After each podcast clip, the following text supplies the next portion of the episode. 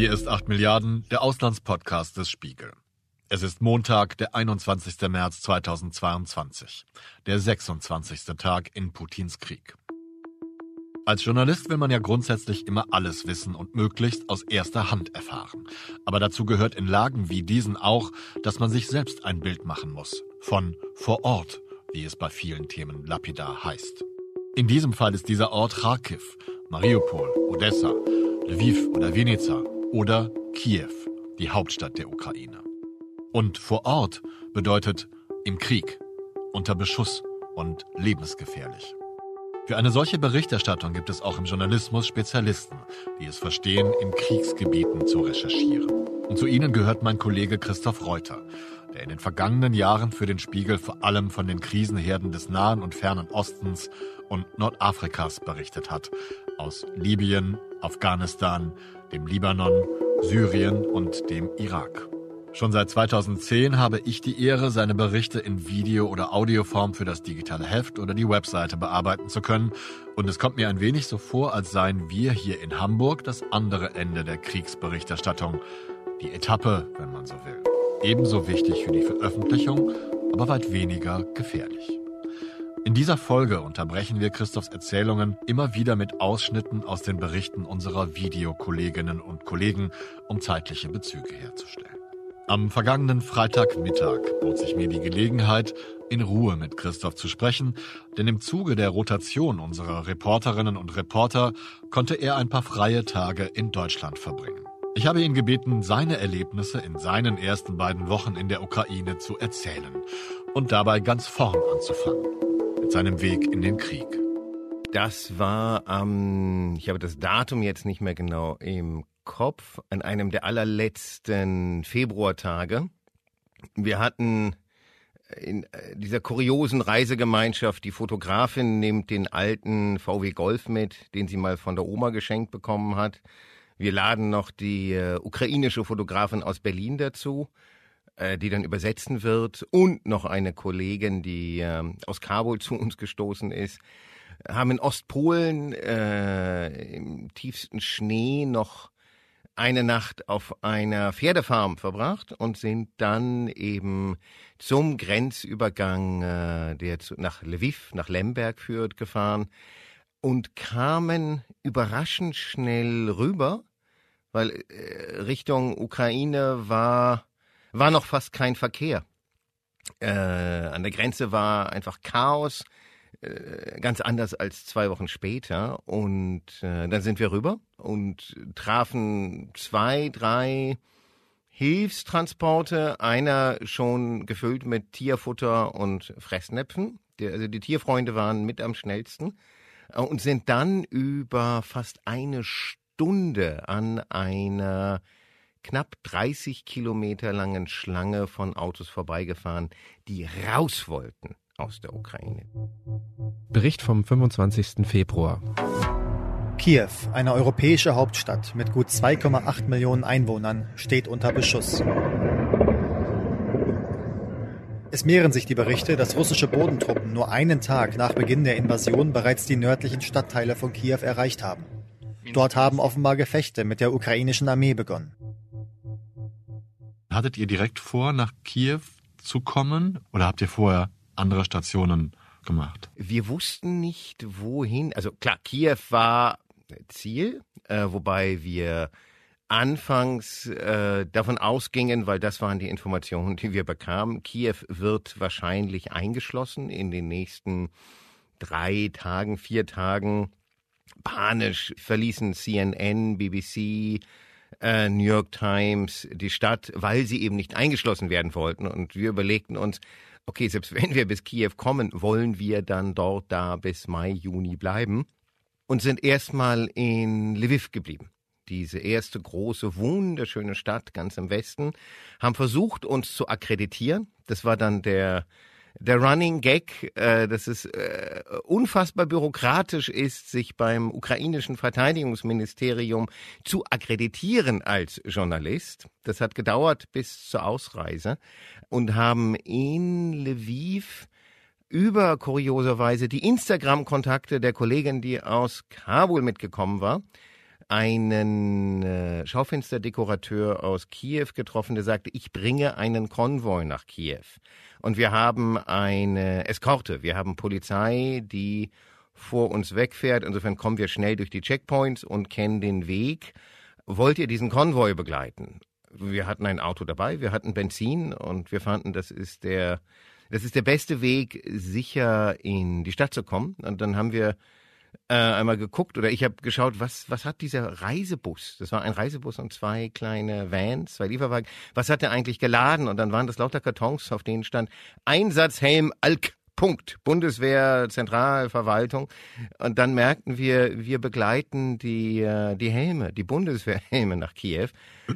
ähm, und das haben wir dann zwei Tage lang getan. Und die Ukrainer sagten, wir wollen, dass ihr das dokumentiert, dass Deutschland sehen kann, selbst diese Helme, auf die wir einen Monat gewartet haben, selbst diese Helme werden wir unter Einsatz aller Kräfte, wir werden sie bis nach Kiew bringen.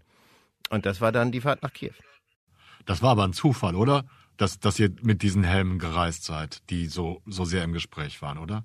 Äh, Reporter Gold, das war äh, Glück. Und es gab dann hinterher die Debatte, äh, dürft ihr, hättet ihr das verraten dürfen, dass die Sachen in einem Reisebus transportiert werden? Aber die Ukrainer hatten kein Problem damit und alles. Also jeder Reisebus, und davon sind zu jedem Moment Hunderte unterwegs in der Ukraine, jeder Reisebus zur Grenze bringt er Menschen, ins Land rein bringt er äh, Mehl, Trinkwasser, Medikamente, Helme, was auch immer. Keine Panzerfäuste, die kommen anders, aber alles, was ins Land gebracht werden muss, wird auch mit Bussen gebracht, wird mit LKWs gebracht alles, was fahren kann, transportiert Menschen raus und Sachen rein. Aber dass wir die Helme begleiten, war natürlich äh, ziemlich kurios. Allerdings, ich muss gleich nochmal auf zwei Sachen eingehen. Das erste ist, du hast gerade erzählt, dass CNN, BBC alle Reporter, Reporterinnen aus Kiew rausgeholt hat. Ihr fahrt dorthin und kriegt das ja auch mit. Das ist bestimmt eine bewusste Entscheidung gewesen, sonst würde ich dich, glaube ich, schlecht kennen. Aber was, was geht da in einem vor, wenn man sich solche Entscheidungen auferlegt? Äh, in dem Moment äh, einfach die das ganz das ganz nüchterne Funktionieren, wo so kleine Dinge, die aber entscheidend sind, wo kriegen wir jetzt SIM-Karten für alle her? Äh, und Guthaben, welcher Laden hat noch offen, dass wir mit Leuten, die wir kennen, in Kiew telefonieren können, dass wir erreichbar sind. Alle vier, nicht nur die äh, ukrainische Fotografin, die zum Glück eben aus Kiew stammt und all ihre Kontakte angerufen hat, um zu wissen, was passiert äh, in den Zugangsstraßen. Was passiert südlich von Kiew? Was ist da los?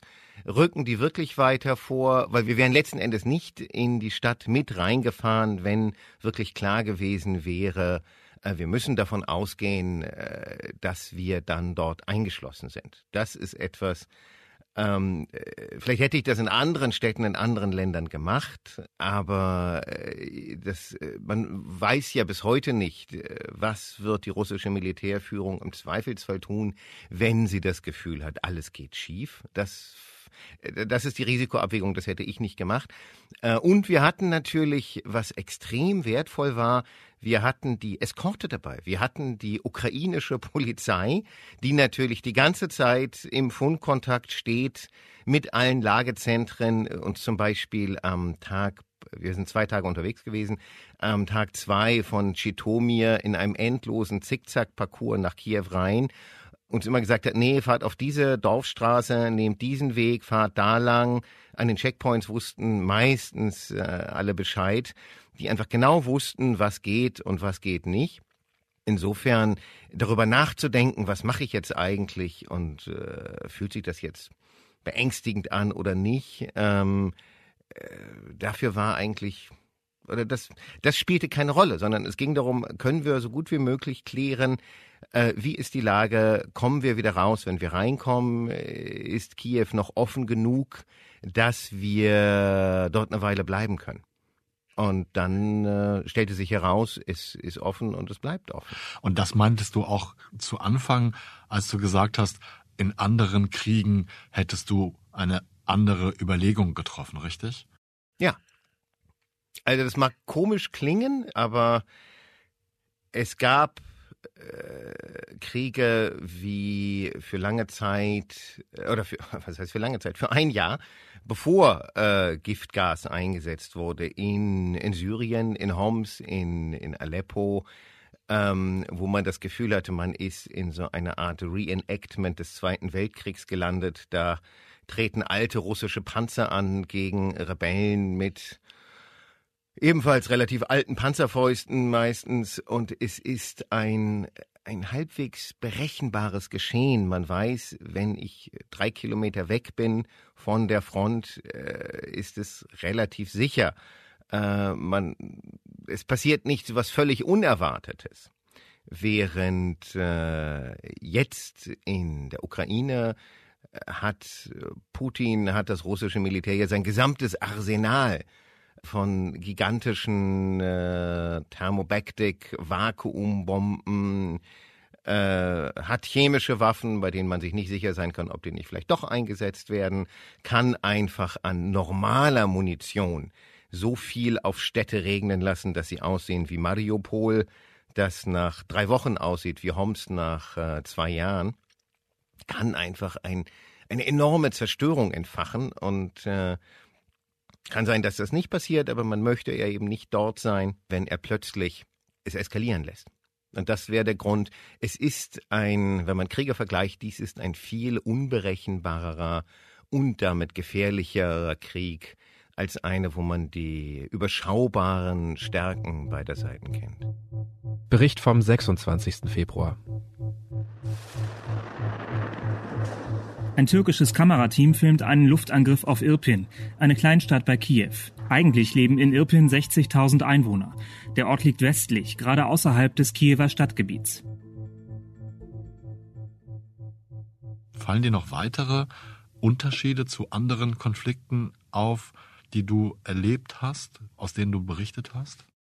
Ähm, naja, ich äh, habe äh, da spezialisiert auf Nahost ähm, natürlich eher die, äh, die Konflikte in, in Libyen, im Südlibanon, äh, im Irak, in Syrien begleitet. Und es ist, abgesehen von ganz wenigen Einsätzen im ehemaligen Jugoslawien, damals, es ist das erste Mal, dass ich mit dem Kleinwagen an die Front fahren kann.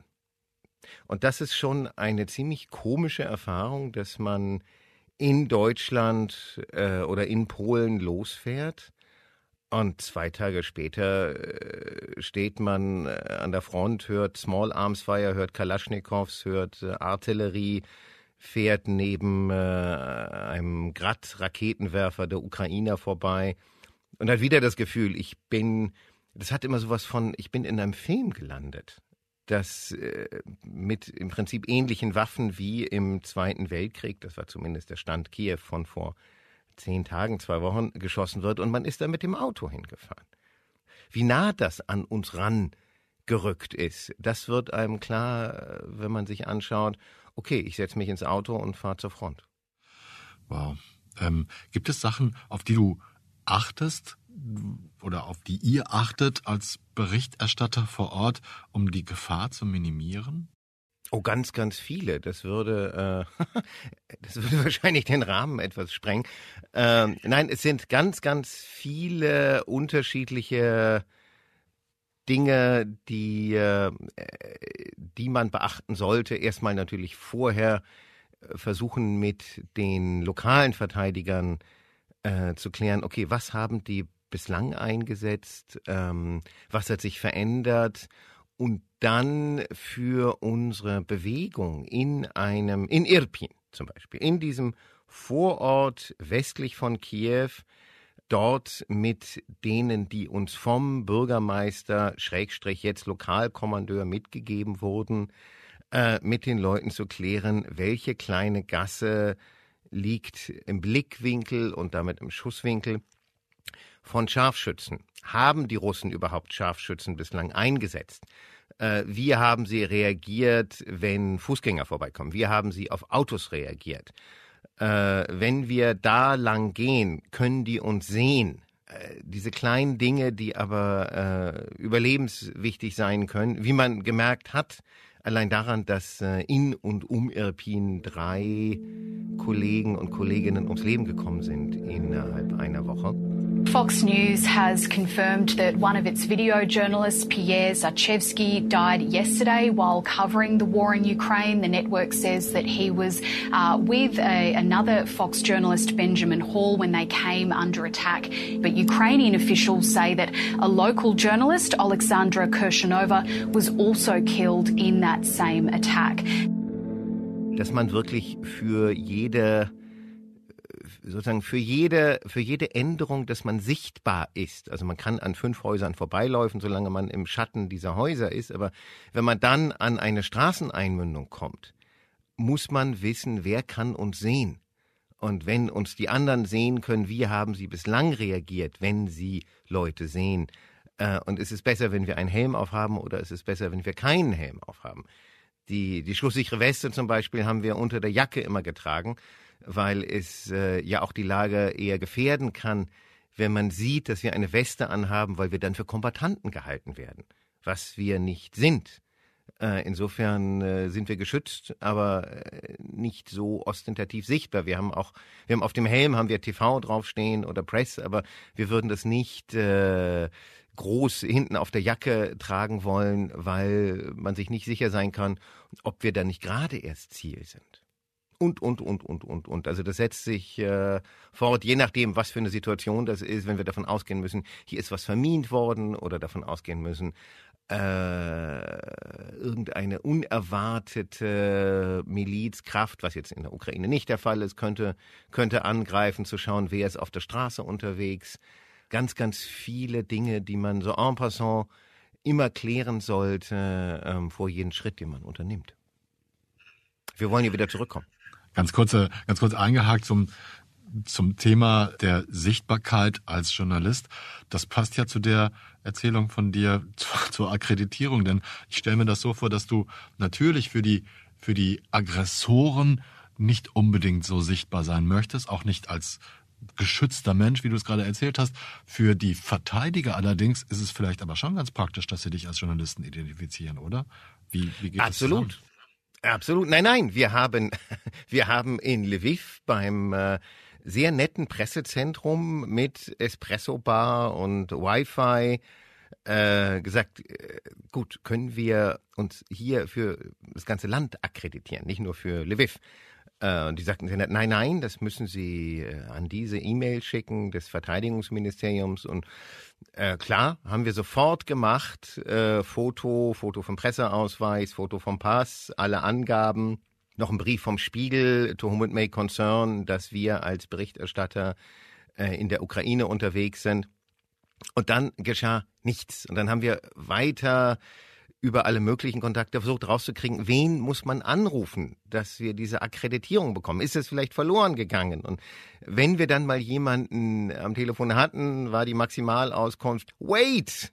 Oder sie sagten, aber wir haben den Spiegel doch schon akkreditiert. Und wir sagten, na, aber das war das Team, was in Lviv sitzt. Wir sind das Team, das nach Kiew geht. Und wir haben noch ein Team, das in Odessa sitzt. Wir haben mehrere. Äh, dann ging es hin und her. Dann kam die Ansage, ja, aber Sie haben Ihre Angaben als PDF geschickt. Wir brauchen sie aber als Word-Dokument, sonst können wir das nicht weiterverarbeiten. Und man denkt sich, Jungs, ihr seid doch im Krieg. Äh, es hat letzten Endes die Vermittlung einer Parlamentarierin gebraucht, die wir im Keller des Kinderkrankenhauses getroffen haben, die dort in vollem Tarnfleck stand und ich dachte, sie ist eine der Wächter, aber in Wirklichkeit war sie eine Abgeordnete, die die Evakuierung der Kinder sich anschauen wollte. Und die sagte, ja, ich habe einen Kontakt ins Verteidigungsministerium. Gib mir nochmal eure Namen, eure E-Mail, eure ukrainischen Telefonnummern und dann versuche ich das zu regeln. Auch für alle anderen, weil man mitbekam, aus irgendwelchen Gründen ist eine Abteilung des ukrainischen Verteidigungsministeriums überfordert mit der Akkreditierung der wenigen Dutzend ausländischen Journalisten, die zu diesem Zeitpunkt in Kiew und in der Ukraine waren. Und dann, als wir auf dem Weg nach draußen waren, nach zwölf Tagen äh, südlich von Kiew in diesen wunderschönen, dieser wunderschönen Hügellandschaft, Dann machte es Bing, Bing, Bing, Bing, Bing und dann kamen unsere Akkreditierungen. Jetzt habe ich eine, immerhin, für die nächste Fahrt. Bericht vom 14. März.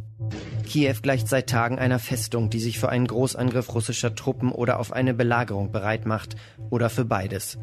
Von der Stadtverwaltung Kiew hieß es, man habe Lebensmittelreserven für zwei Wochen angelegt, für die zwei Millionen Menschen, die noch nicht aus der Hauptstadt geflohen sind. In den Orten rund um Kiew liefen die Evakuierungen am Montag weiter. Ich fand in deinem letzten Bericht bemerkenswert, dass du beschrieben hast, dass Kiew als Stadt weiterhin funktioniert, als Stadt.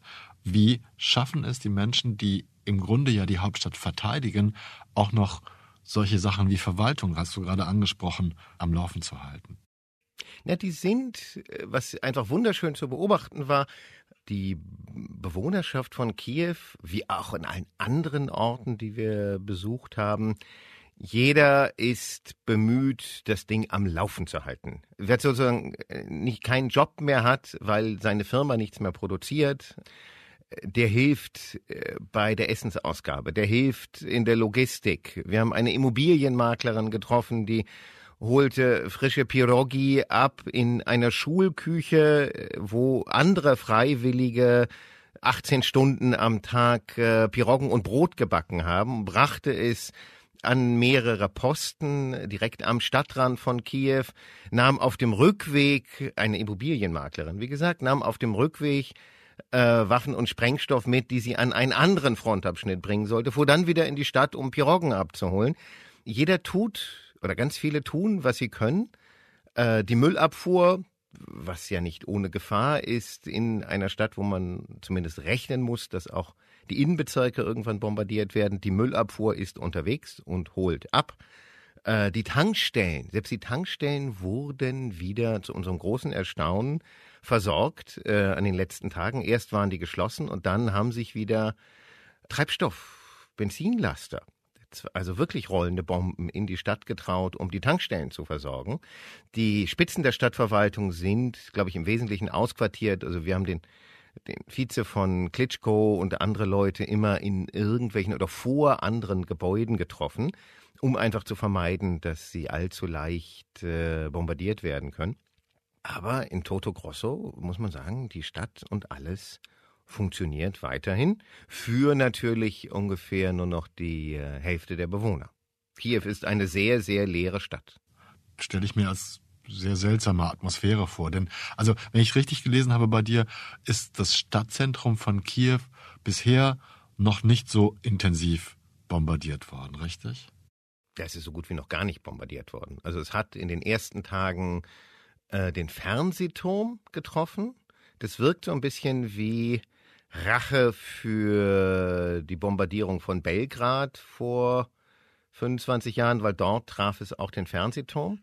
Aber ansonsten sind Häuserblocks in den nördlichen Vororten, in Obolon, äh, also Richtung äh, Irpin, Richtung Norden, Nordwesten getroffen worden. Aber das alte eigentliche Zentrum äh, nee, da sind vielleicht ein, zwei äh, Raketen oder also müssten eigentlich Raketen sein niedergegangen, aber man merkt, äh, man merkt nichts. Also es ist fast menschenleer. Es sind sehr, sehr wenige im Zentrum vor allen Dingen unterwegs, weil man ist auch nicht unterwegs, wenn man nicht unterwegs sein muss. Man flaniert nicht jetzt durch die Parks. Die größten Spuren von Verwüstung, die man im Zentrum sieht, sind Autowracks, weil Leute offensichtlich gerade in den ersten Tagen in, in Panik geraten sind oder äh, die Checkpoints in Panik gerieten und dachten, das ist ein russischer Diversant und haben vielleicht auf das Auto geschossen. Aber wir haben immer wieder äh, Autos gesehen, die äh, gegen eine Wand vor einen Laternenpfahl oder gegen ein anderes Auto gerast waren und die transportiert auch niemand mehr ab. Da liegen dann einfach die leeren Wracks. Zum Teil ist das Benzin abgesaugt worden offensichtlich und sind verlassen worden. Andere Autos äh, stehen einfach in Blumenrabatten und sind offensichtlich verlassen worden, weil der Tank leer war. Äh, und man dachte, man wird nie wieder Benzin bekommen in Kiew. Aber Bombardierungsschäden äh, in Kiew Zentrum? Nein, bislang nicht. Und das ist eine riesige Stadt. Das ist so fast wie Berlin. Also man fährt von der, von der Innenstadt bis an die bis nach Irpin, den einen umkämpften Vorort, da ist man äh, locker 40 Minuten unterwegs. Auf leeren Straßen. Kanntest du Kiew vorher schon? Warst du vorher schon mal in Kiew?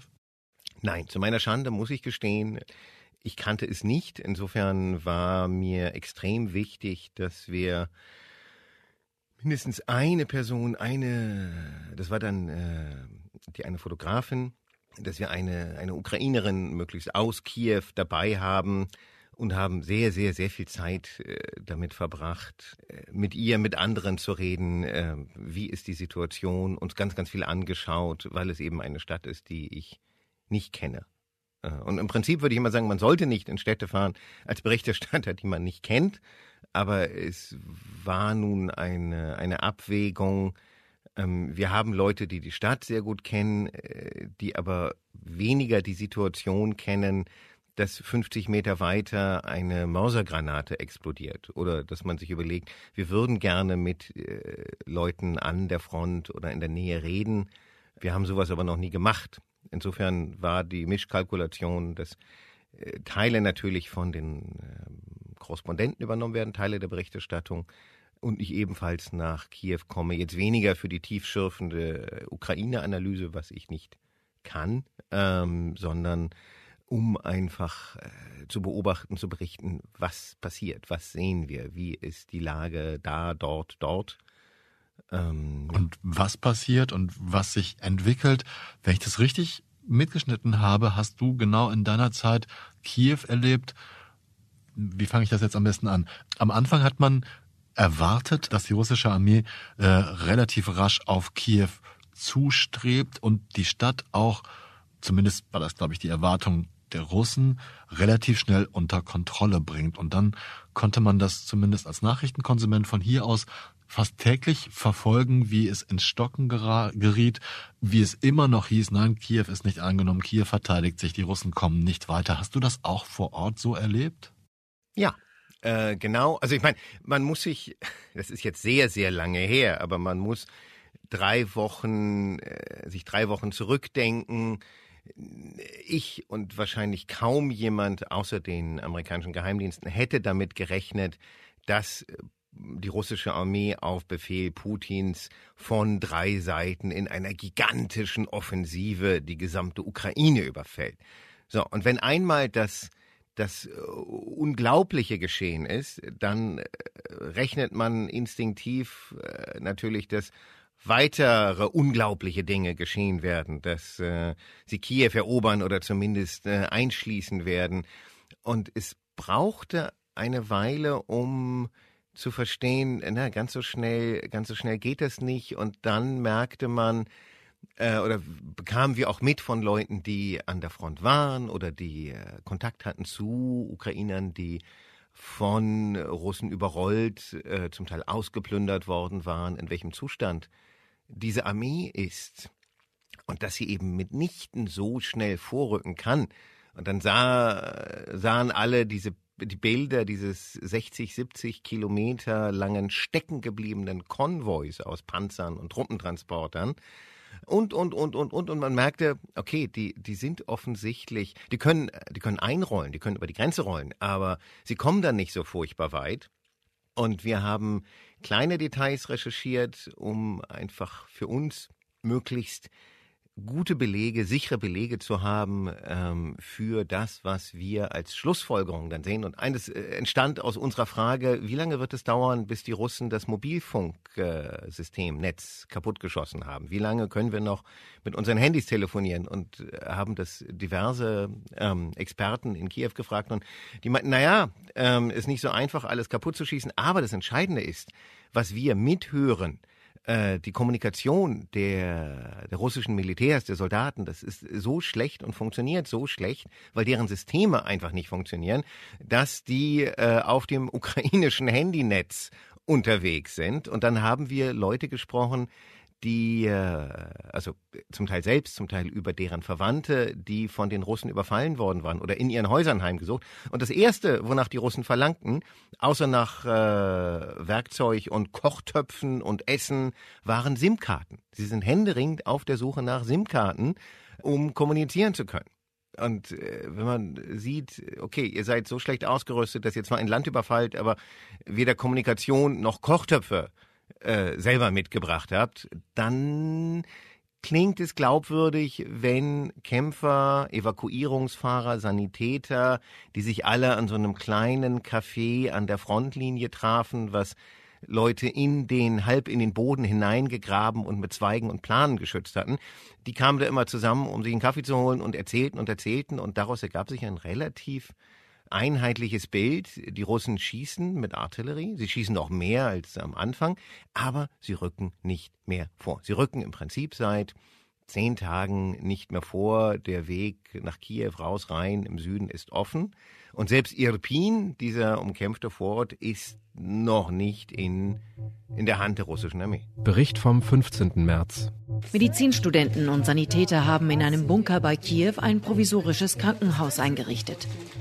25 Betten hat das Personal in den bis dahin ungenutzten und verwahrlosten Kellerräumen für Verletzte vorbereitet. Die Einrichtung im Bunker ist auch eine Antwort darauf, dass Russland zunehmend reguläre Krankenhäuser aus der Luft und per Artilleriebeschuss angreift. Ich habe ein bisschen Angst, dass ich das aus meiner super sicheren, bequemen Position in Hamburg aus emotional überhöhe. Aber ich stelle mir das vor, wenn diese Erkenntnis bei den Verteidigern ankommt, so wie du es gerade beschrieben hast, wenn plötzlich klar wird, nein, es fehlt an Kommunikation bei der russischen Armee, es fehlt sogar an Kochtöpfen. Das muss doch ein, ein echt besonderer Moment gewesen sein oder eine besondere Entwicklung. Äh, ja, also die, sagen wir, die, die Paradoxe, die äh, in diesen, diesem Krieg äh, aufscheinen und entstehen, sind, äh, sind schon von, von einer irren Dimension. Man überlegt sich, Putin dachte, wahrscheinlich, weil sonst hätte er es nicht getan, Putin dachte, ich roll da ein und alle strecken die Waffen und geben auf oder sind sogar froh, befreit zu werden um dann zu merken, äh, das Gegenteil ist der Fall. Und selbst die, die vorher pro-russisch waren, es gab ja pro-russische Parteien in Kharkiv, in Odessa, die sind auf einmal glühende Patrioten und die kleine ukrainische Nation, nicht so klein, aber im Vergleich zu Russland natürlich klein, die kleine ukrainische Nation steht zusammen und kämpft erfolgreich. Wenn man nicht schnell verliert, ist das ja schon ein Sieg kämpft ziemlich erfolgreich gegen diese über ihre eigenen Füße stolpernde russische Armada, die zwar 60 Kilometer Hardware aufbieten kann, aber nicht vom Fleck bekommt, weil irgendwo vorne welche liegen geblieben sind oder abgeschossen wurden. Und es hat natürlich die, es macht die Ukrainer stolz wie Bolle zu merken, wir können uns, wir klein, wir kleines Volk, mit unserer vergleichsweise kleinen Armee können uns verteidigen gegen, gegen den Goliath Russland.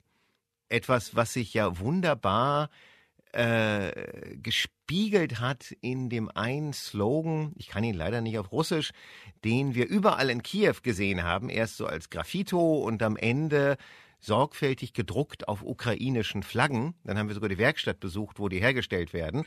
Und da steht russisches Kriegsschiff Fick dich diese, die Antwort der Funker, äh, der Grenzschützer ganz im Süden, die gewarnt wurden von äh, der russischen äh, Marine, wenn sie sich nicht sofort ergeben, eröffnen wir das Feuer auf sie. Und deren einzige Antwort war nur, fick dich, äh, wir werden nicht aufgeben. Und äh, das ist, das ist die, das ist die Haltung. Das ist der Underdog-Stolz. Die sind zwar größer und mächtiger äh, und vielleicht sind sie es auch gar nicht, aber wir geben nicht auf. Die Situation ist natürlich trotzdem nach wie vor ernst. Du hast es gerade mehrmals schon, schon betont. Der Artilleriebeschuss nimmt zu. Es nehmen auch zivile Opfer zu. Es gibt immer mehr Zerstörung. Ich habe mich gefragt, wie schaffen es die Verteidiger, wenn wir jetzt Kiew nehmen oder auch Irpin, wo heftige Kämpfe stattgefunden haben, wenn ich das richtig wahrgenommen habe. Wie schaffen es die Verteidiger, Menschen trotzdem aus der Stadt zu schaffen? Was ist mit Verwundeten zum Beispiel? Verwundete oder auch demente Rentner, die man aus dem Keller eines Altersheims rausbringt und die ja gar nicht verstehen, was um sie herum passiert und warum sie jetzt in eine bestimmte Richtung laufen sollen, selbst wenn sie noch laufen können. Vielleicht wollen sie in eine andere Richtung laufen. Ähm, die werden, die werden getragen.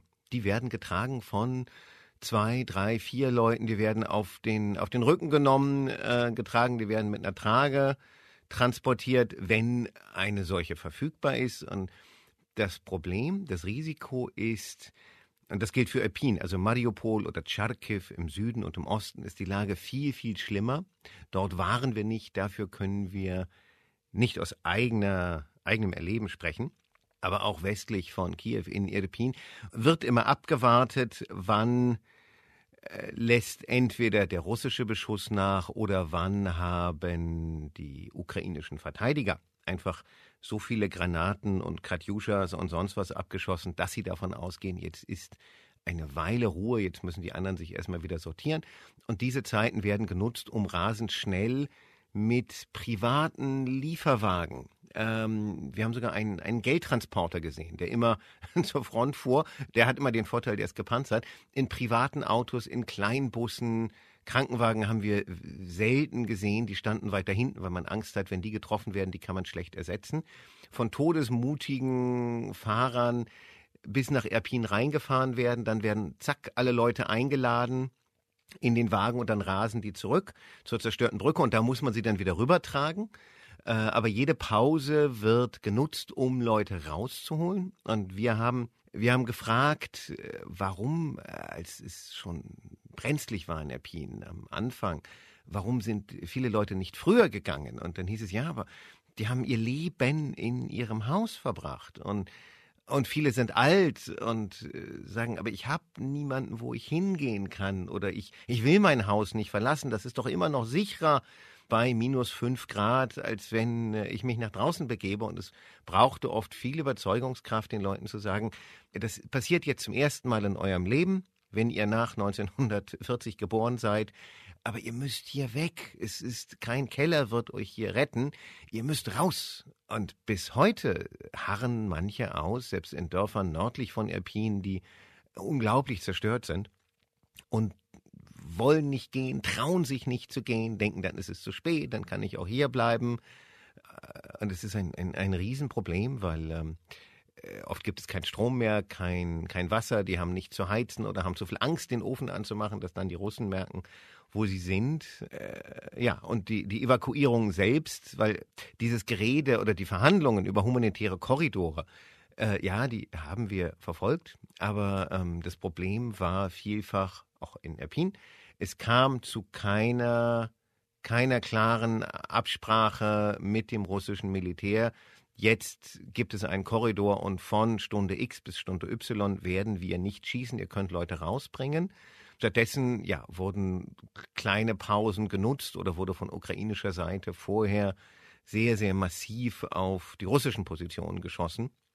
Und dann zack, zack, zack, zack, zack, rasten diese Lieferwagen und Kleinbusse los. Bericht vom 16. März. Nur noch etwa die Hälfte der einst drei Millionen Einwohner harrt noch in der Stadt aus. Wer jetzt noch fliehen will, muss Kiew Richtung Süden verlassen. Die Vororte im Nordosten und Nordwesten sind stark umkämpft. Was passiert denn mit den Menschen, wenn, wenn sie sich in ihrem Haus auf dem Land, wenn sie sich da nicht wegbewegen wollen und vielleicht schon im Rentenalter sind und dann kommen die Russen, werden dann die Menschen gefangen genommen? Äh, nein, gef also gefangen genommen haben wir nicht gehört, äh, aber sie werden, sie werden ausgeplündert. Äh, bei einem äh, Bruder eines Menschen, den wir über Umwege kennen, der hatte eine kleine Autowerkstatt. Da sind sie gekommen, weit nördlich von Irpin und haben ja die Kochtöpfe, äh, Lebensmittel, sein Werkzeug, was sie offensichtlich brauchten, und die SIM-Karten äh, gestohlen, waren relativ brutal zu ihm. Und dann kam interessanterweise wohl Stunden oder einen Tag später andere Soldaten aus derselben Einheit, um sich für ihre Kameraden zu entschuldigen, äh, und brachten ihm zwei Fleischkonserven mit. Wo man das Gefühl bekommt, selbst innerhalb der, der russischen Armee ist, ist Chaos. Gibt es keine klaren Regeln? Wie gehen wir mit den angeblich befreiten Ukrainern um, wenn wir denn welche antreffen? Äh, was machen wir mit denen? Weil man ist ja nicht, Russlands Armee ist ja nicht in die Ukraine einmarschiert, um die SIM-Karten und die Kochtöpfe zu plündern, sondern müsste ja auch sich selbst gegenüber sagen, wir haben eine andere Mission, aber welche sie überhaupt haben, außer sich selbst zu schützen und äh, ihre Autos zu reparieren, scheint unklar zu sein. Welche Geschichten, Situationen, Menschen haben dich denn in den, wie lange warst du da? Zwei, drei Wochen besonders beeindruckt? Zwei Wochen. Zwei Wochen, Zwei Wochen. besonders beeindruckt. Ganz, ganz viele, weil, oder sehr, sehr viele eben sagen, jetzt müssen wir hier unser, unser Land verteidigen, unser, unser Haus, unsere, unsere Art zu leben. Und das tun wir entweder mit Waffen oder mit indem wir Pirogis an die, an die Posten, an die Frontlinie fahren und dabei auch unser Leben riskieren. Äh, und ich fand immer wieder faszinierend, wenn man mit Leuten, die mit einer Kalaschnikow auf den Knien in Tarnfleck-Uniform da saß, wenn man die fragte, immer, was hast du eigentlich vorher gemacht, in deinem früheren Leben, also bis vor zehn Tagen, bis vor zwei Wochen? Und dann äh, stellte sich heraus, der eine war ein begnadeter Schaufensterdekorateur und Designer und hatte zwischen irgendwelchen Frontfotos immer noch die Bilder seiner schönsten Dioramen von äh, Kaufhäusern in Kiew. Äh, ein anderer war Möbelbauer.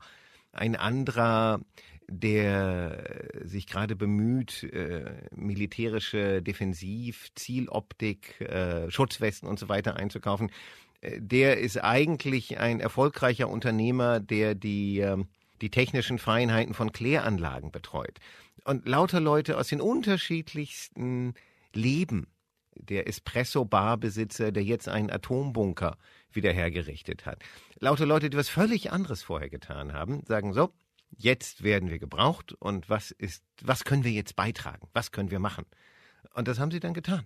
Wie die wunderbare Sascha, 32, äh, früher mal Bäckerin aus Donetsk, aus dem Osten, seit 2014 besetzten, russisch besetzten Osten der Ukraine schon nach Kiew geflohen. Die wohnt in einem Apartmenthaus direkt an dem letzten Checkpoint vor dem Wäldchen, das vor Irpin liegt. Und die äh, betreibt dieses ähm, kuriose Café, halb in den Sandboden gegraben, mit Planen, Ästen geschützt wo sie Kuchen, Tee, Kaffee und alles für äh, die Leute von der Front, für die Fahrer dieser Evakuierungsfahrzeuge anbietet und sagt, ja, es, natürlich ist das lebensgefährlich hier zu sein, aber die müssen doch was Warmes zu trinken kriegen. Hast du die Menschen in der Ukraine auch gefragt, was sie vom Westen erwarten, was sie vielleicht dringend brauchen? Alle, die wir gefragt haben, Ärzte im Krankenhaus, Leute, die die Notversorgung mit Lebensmitteln organisieren, alle hatten auf diese Frage eine Antwort und die lautet Flugverbotszone. Wir brauchen keine Medikamente, wir brauchen kein Benzin, wir brauchen keine, kein Essen, das kriegen wir alles, das, das organisieren wir. Was wir brauchen, ist eine Flugverbotszone. Da waren sie wissend um den Preis, wissend um die Eskalationsrisiken, wo die Ukrainer und Ukrainerinnen natürlich zu Recht sagen, welche Eskalation, wir haben schon Krieg. Da waren sie sich absolut einig, wir müssen, wir müssen die Flugzeuge stoppen. Die Flugzeuge und die Raketen. wir können nicht, die, also die Panzer zu stoppen, das kriegen wir selber hin. Aber ähm, keine Flugzeuge, keine Raketen, die das Land bombardieren. Das ist es, worum es geht. Und können Sie die, die deutsche, die westliche Haltung verstehen? Du hast gerade gesagt, Sie wissen, warum diese Haltung existiert. Aber verstehen Sie, dass wir uns so verhalten? Naja, es ist eine sehr, sehr andere Perspektive natürlich. Wenn russische Truppen äh, kurz vor Wilmersdorf stünden und äh, Bomben auf äh, Wohnbezirke fallen, würden wir wahrscheinlich auch das Gefühl haben, wir brauchen mehr internationale Solidarität, damit unser Land nicht zerstört wird, damit nicht noch mehr Leute umkommen. Aber aus deren Perspektive, aus deren Sicht, äh, die sagen ja nicht, schmeißt eine Atombombe auf Moskau, sondern die sagen, wir wollen, dass ihr mehr tut, damit wir nicht weiter angegriffen werden. Ist es aus deren Perspektive ist es nachvollziehbar. Genauso nachvollziehbar ist es auch wenn äh, hierzulande gesagt wird, äh, wir, wir wollen nicht äh, den direkten Krieg NATO gegen Russland beginnen. Die Frage wäre, ob es nicht äh, ein, äh, ob es nicht etwas gibt, was in der Mitte liegen könnte, was von einigen ziemlich mutigen Diplomaten, auch Nicht-Ukrainerinnen, vorgeschlagen wurde, nämlich so etwas wie eine Flugverbotszone für humanitäre Korridore wo man auch nicht mehr mit den Russen endlos verhandelt, würdet ihr den Beschuss einstellen, sondern für Orte wie Charkiw, Mariupol sagt so, wenn Menschen jetzt aus diesen bombardierten Städten rausfahren, dann links und rechts und äh, die Route selbst, ähm, dort darf kein Flugzeug, keine Rakete unterwegs sein. Sonst würden wir sie vom Himmel holen. Es birgt alles Risiken, aber ähm, nicht zu tun birgt eben auch Risiken.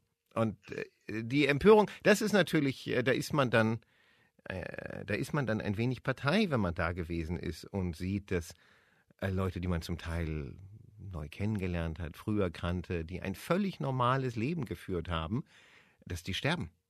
Dass die in Schutt und Asche bombardiert werden, dass deren Leben zerstört werden. Das ähm, ist etwas anderes, ist selbst zu erleben, äh, als es nur aus dem Fernseher oder aus den Nachrichten zu erfahren. Du warst jetzt ein paar Tage in Deutschland. Inwiefern hat diese kleine Pause deine Gedanken zu diesem Krieg beeinflusst? Also ich fand es äh, schön, äh, kurios, ab, äh, ab Przemyśl, ab Ostpolen, ähm, äh, im Zug zu sitzen, äh, weil es war das Einfachste, mit dem, dem Zug zurückzukommen. Unser Auto oder das Auto ist gleich wieder nach Kiew zurückgefahren und sich zu fragen, verdammt, wieso, wieso haben wir eigentlich Wasser und und Vorräte eingekauft für die Rückreise, weil man permanent bei jedem Stopp überall kam, kamen Leute an jedem polnischen Provinzbahnhof mit, äh, mit Wasser, mit Kaffee, mit, äh, mit Essen, äh, mit heißer Suppe äh, und versorgten die, versorgen die Leute auf dem Weg zurück äh, bis Berlin Hauptbahnhof. Etwas, was ich so auch nicht mal 2015 äh, in Deutschland erlebt habe.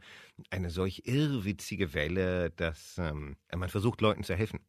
Und äh, ich hatte meine ukrainische SIM-Karte in einem Telefon drin gelassen, eben weil ich wieder hinfahre und einfach, weil ich vergessen hatte, sie rauszunehmen. Und ab Ostpolen bis hier in Berlin permanent macht es Bing, Bing, Bing, Bing, Bing, Bing, Bing. 100 Megabyte wieder Solidaritätsguthaben. Ein, ja, eine irre, wunderschöne Solidarität, die man äh, die so schnell entstanden ist, die niemand sich hätte vorher äh, sich niemand vorher ausgemalt hätte, dass man sowas mal erlebt, selbst auch in in Ostpolen, wo Ausländer ja bislang das Gott sei bei uns schlechthin waren und äh, man immer Angst hat, dass Ausländer Polen überrennen und jetzt waren es gerade in Ostpolen äh, die, die lokale Bevölkerung, die in irrwitzigem Maße hilft. Ich meine, wir haben 200, ich weiß nicht, 200.000 Ukrainer sind vielleicht in Deutschland und noch weniger. In Polen sind es fast zwei Millionen mittlerweile. Wann fährst du wieder hin? Äh, nächste Woche. Und kannst du schon absehen, wo es hingeht? Worüber du berichten Nein. wirst? Darfst du das schon sagen? Äh, na, wir würden es vorher grundsätzlich nicht, nicht öffentlich machen, ähm, aber schon über Kiew hinaus. Ich glaube, du bist der Letzte, dem ich sagen muss, pass auf dich auf. Ja. Ich sag's dir trotzdem. Ich freue also. Ne? Ne? Alles Gute und toi toi toi. Ich freue mich auf die nächsten Berichte, so komisch das jetzt auch klingt. Alles Danke gut. Dir. Wie immer, eine Freude. Es hat sich ganz von allein ein wenig eingebürgert, dass ich mir am Ende einer Folge von 8 Milliarden über Putins Krieg eine Frage stelle. Und nachdem ich Christophs Berichte gehört habe, fallen mir gleich drei Fragen ein. Was würde ich denken, fühlen, machen, wenn ich heute wieder in die Ukraine reiste, wie Christoph es in diesem Moment tut? Was würde ich tun, wenn ich schon dort wäre, als Mensch in meiner Heimatstadt, die täglich mit Raketen beschossen wird? Würde ich freiwillig dorthin fahren, um zu berichten, wie es diesen Menschen geht, obwohl ich meine journalistische Arbeit auch von zu Hause ausüben kann und nicht nur von vor Ort?